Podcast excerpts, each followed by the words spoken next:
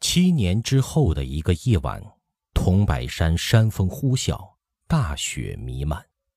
茕茕营灯之下，但闻窗外的松涛声翻江倒海的响成混沌一片，雪片击得窗纸都簌簌发抖，风雪松涛仿佛摇撼着整个山峦，要把这三间石屋拔起来似的，连屋顶的石板瓦都被掀得一吸一动。宋献策像平常一样吃过晚饭，默坐石炕上搬运周天。一时忽然开目说：“婴儿，我要去了。”一英正在炕下填柴，停住了手，诧异的问道：“老爹，这种天气到哪里去啊？”“我快一百四十的人了，还能到哪里去呀？”爹。宋献策淡淡一笑：“佛所谓涅盘，道所谓冲虚羽化。孔子之学是治世之学，还是他说的是，也就是死字罢了。”一英手中的柴当的落在石板地下，他用一种难以形容的目光。注视着宋献策，一时竟说不出话来。您跪到这里，听我说。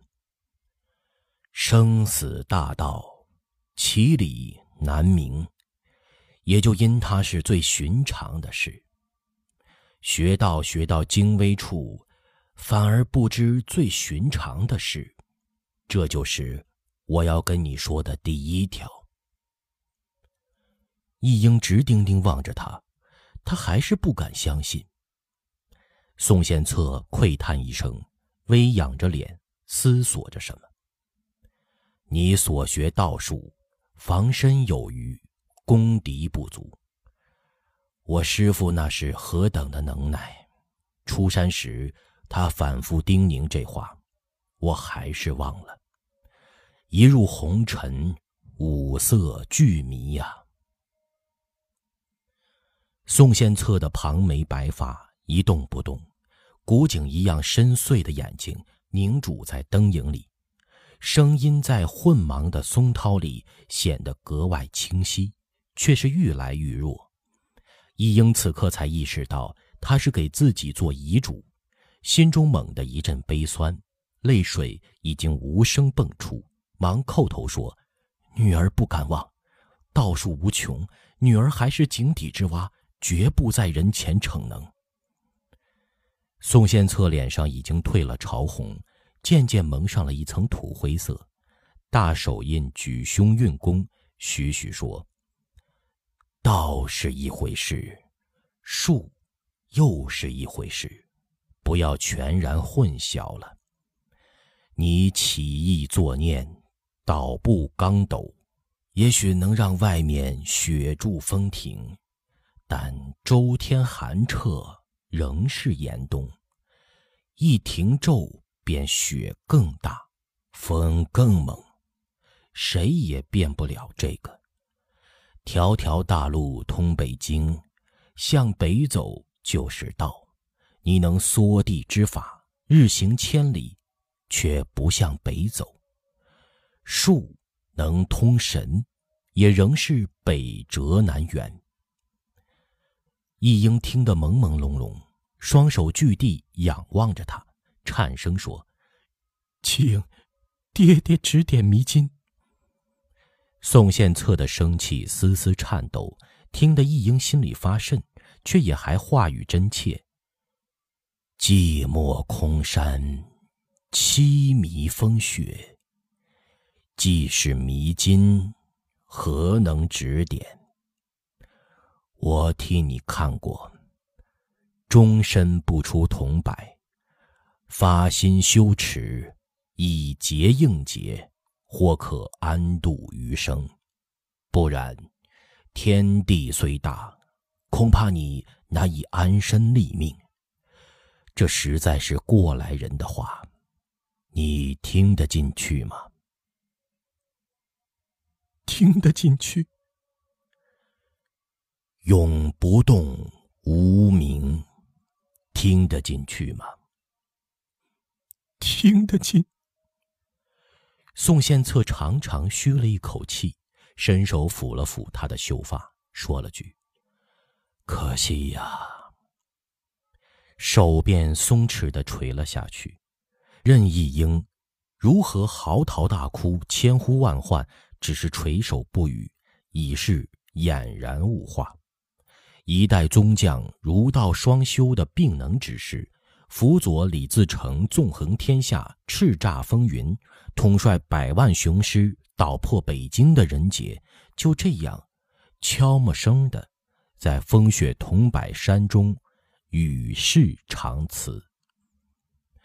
一应失声痛嚎，他觉得周天一片漆黑阴寒，压得自己气也透不出来。辗转反侧，苦死挣扎间，突然醒转过来。但见织工犹卧，代笔尚在。窗外秋蝉长鸣，万树斑斓；室内西香未散，幽香袅袅。兀自满脸泪痕，却原来是南柯一梦。隔窗犹自听得海子。对岸春香楼歌女又酒的唱曲声，一英不禁失笑。呵 大白天的，我这是怎的了？从来没有这样的。忙忙的洗了脸，拢头略鬓裁了，便见唐河进来，因问说：“瓜州渡那边有什么消息吗？”唐河看了看了一英。眼中掠过一丝诧异，笑着说：“阿姐像是刚睡醒的模样。昨晚高恒到了，就是黑风崖太平镇钻碾盘那位国舅爷，住了高桥驿站。半夜时分，又来了个老头，叫卜义，已经上了岸了。听高恒已经住了驿站，他不愿住下方，就往下开了一程，住了迎恩桥接官亭。扬州知府裴兴仁。”图书征集司的夏正云、城门岭靳文奎带隔城近身去拜会了高恒，永强老板也去了。这会儿是我们做东，在春香楼给高恒接风。一英笑说：“我说的呢，春香楼这早晚就聒噪的热闹。太监那边呢？”唐河说：“名字稀奇，叫布衣。”听说是给皇上打前站，来踏看桥梁行宫的，跟他的一个叫做秦穆慧的小苏拉太监是清查门教的人，已经和罗二哥他们接上了暗号，说不义老公正生闷气呢，抱怨裴行人他们攀高枝儿，只顾巴结国舅，没人理他呢。一英离开了织机，在靠窗一张椅子上坐了，一边沉吟问道。南京那头来人了没有？十天头里接他们飞鸽传信，说黄天霸他们来人了，不是已经回信叫盖英豪派人来一趟的吗？唐河犹未及答话，便见乔松抱着个鸽子进院，口里笑说：“辛苦你了。”便放了鸽子进来，将一张纸条递给义英，细声细气地说。阿姐，盖家的信。一英转手便递给唐河，说：“米汤写的，熏出来看。”是。唐河答应一声，打火点着了蜡烛，小心翼翼的张着手熏烤那信。一英这边对乔松说：“你换寒梅来，我们商计一下。”说着，便凝神看信，良久，舒了一口气。皱着眉头在烛上燃着了，便见乔松、韩梅一前一后进屋里来。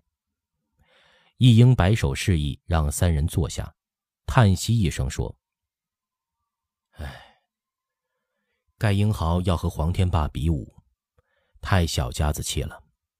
黄天霸到南京冲的是我们老盘子，刀会深藏，让他摸不到底细就是了，比的什么武呢？”输了怎样？赢了又怎么样？这么不顾大局，非出大事不可。自雷剑携胡印中出走，松和梅三位护圣使者乔松居首。他们跟着义英先败于山东，又败于直隶，山西又遭土匪袭击，逃亡南京。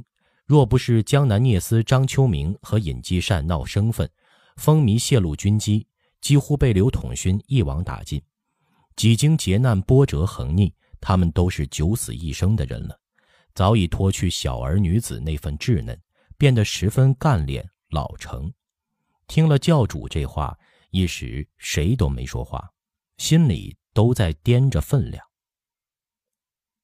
唐河咬着牙沉吟片刻，说：“我想，有这么几条，还是逃出南京。孝陵后山会议，我们剖析的，以静带动，乘时造乱，绝不轻易上山扯旗放炮。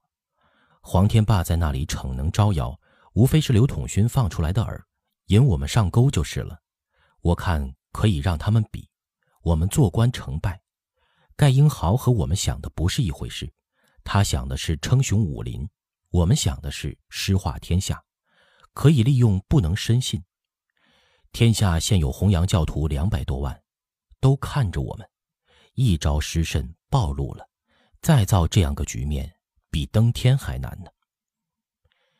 乔松望着义英说：“韩梅从图书征集司下堂官那里。”又买到了二十顷和田，买进价是三百两一亩，按市价平价卖出，一亩八百两，就算七百五十两一亩，我们可得小一百万的数，加上脂肪、染厂、铜矿、锡矿、码头、各船坞货站、行院楼馆码头，我们的收项有四百多万，是个中等省份的彩礼。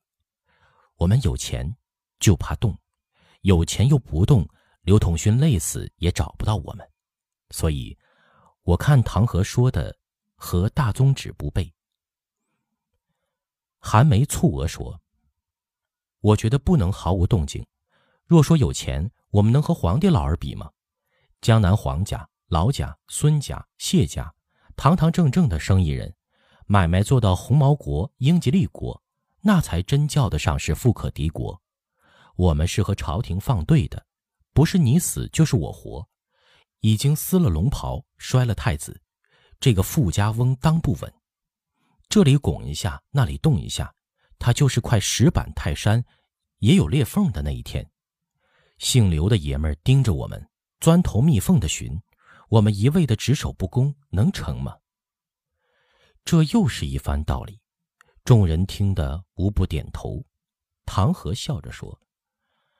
韩梅蜡性未除，还是那么火爆啊！说的是，我看可以闹一闹，只不扯旗上山就是了。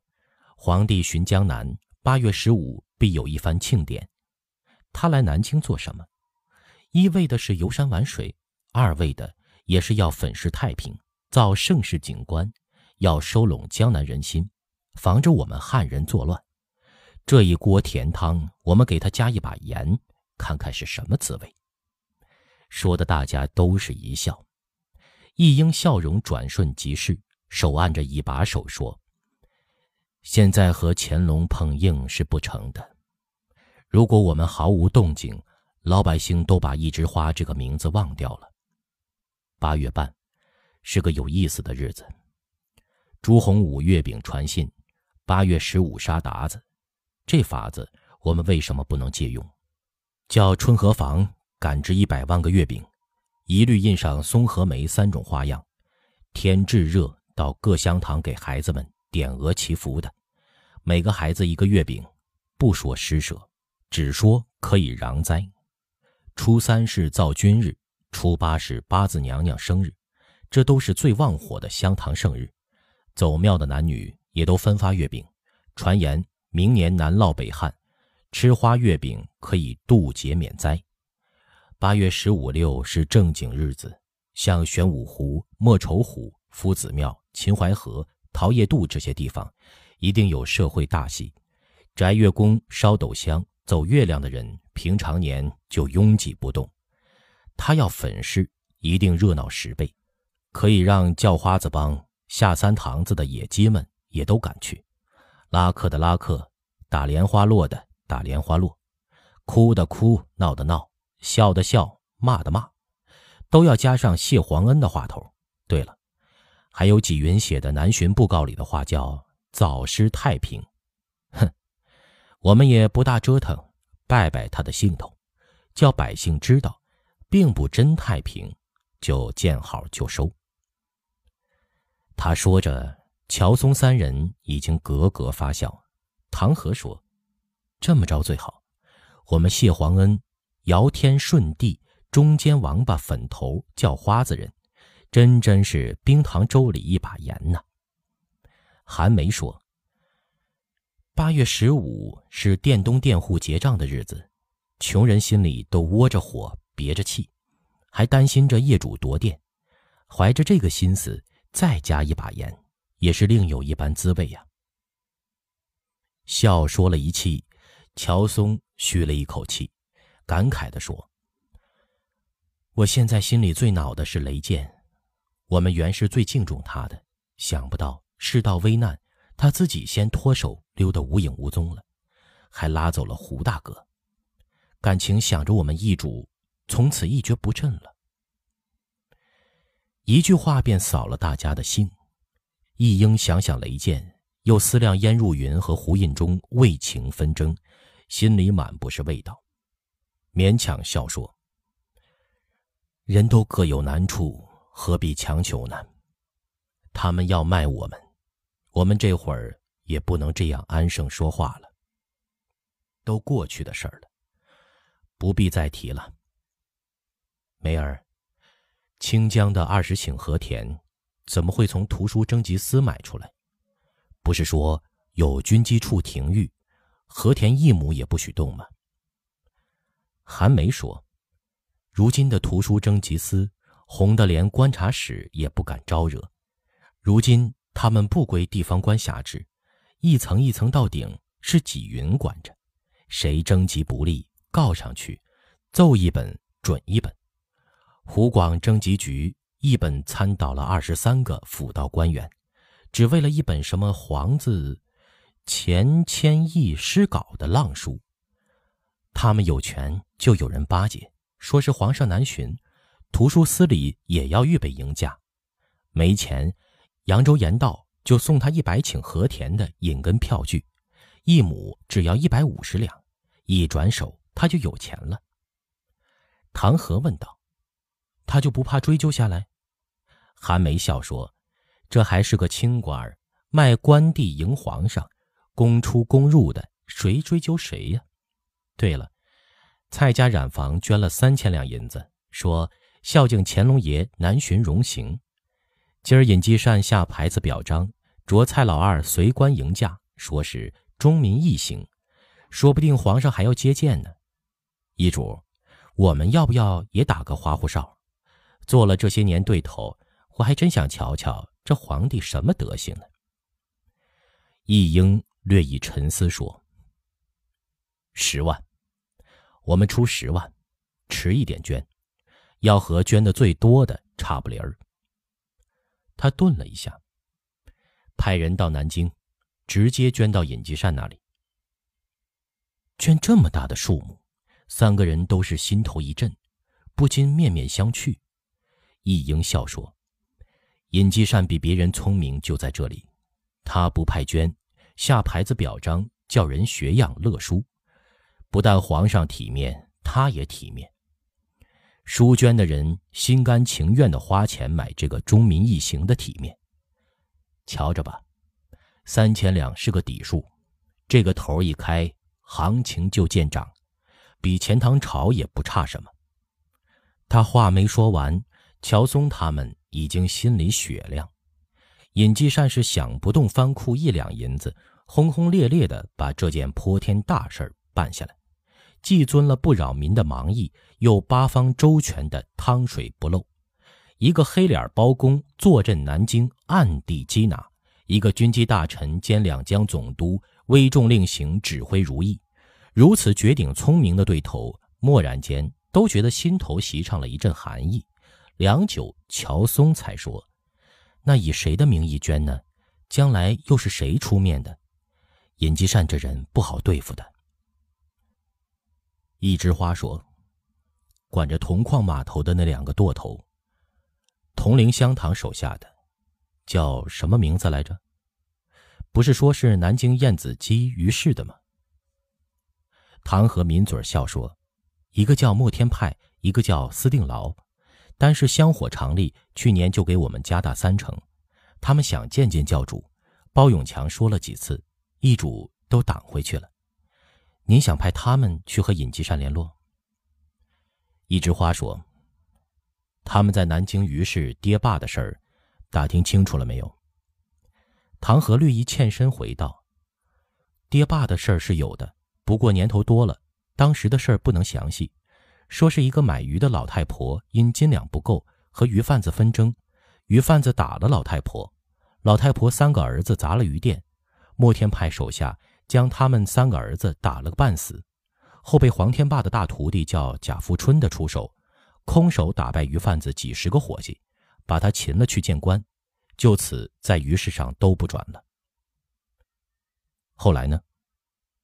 唐河继续说：“跑单帮和他的把弟斯定牢在沿淮道上压盐，又到铜矿闯码头，得了彩。这里头情形，我们没有握的把戏。”韩梅说：“总舵是不是见见他们？听永强大哥说，他们为人很仗义的，出手也不小气。铜矿出息很大，十万两银子让他们孝敬出来，也不是难事。”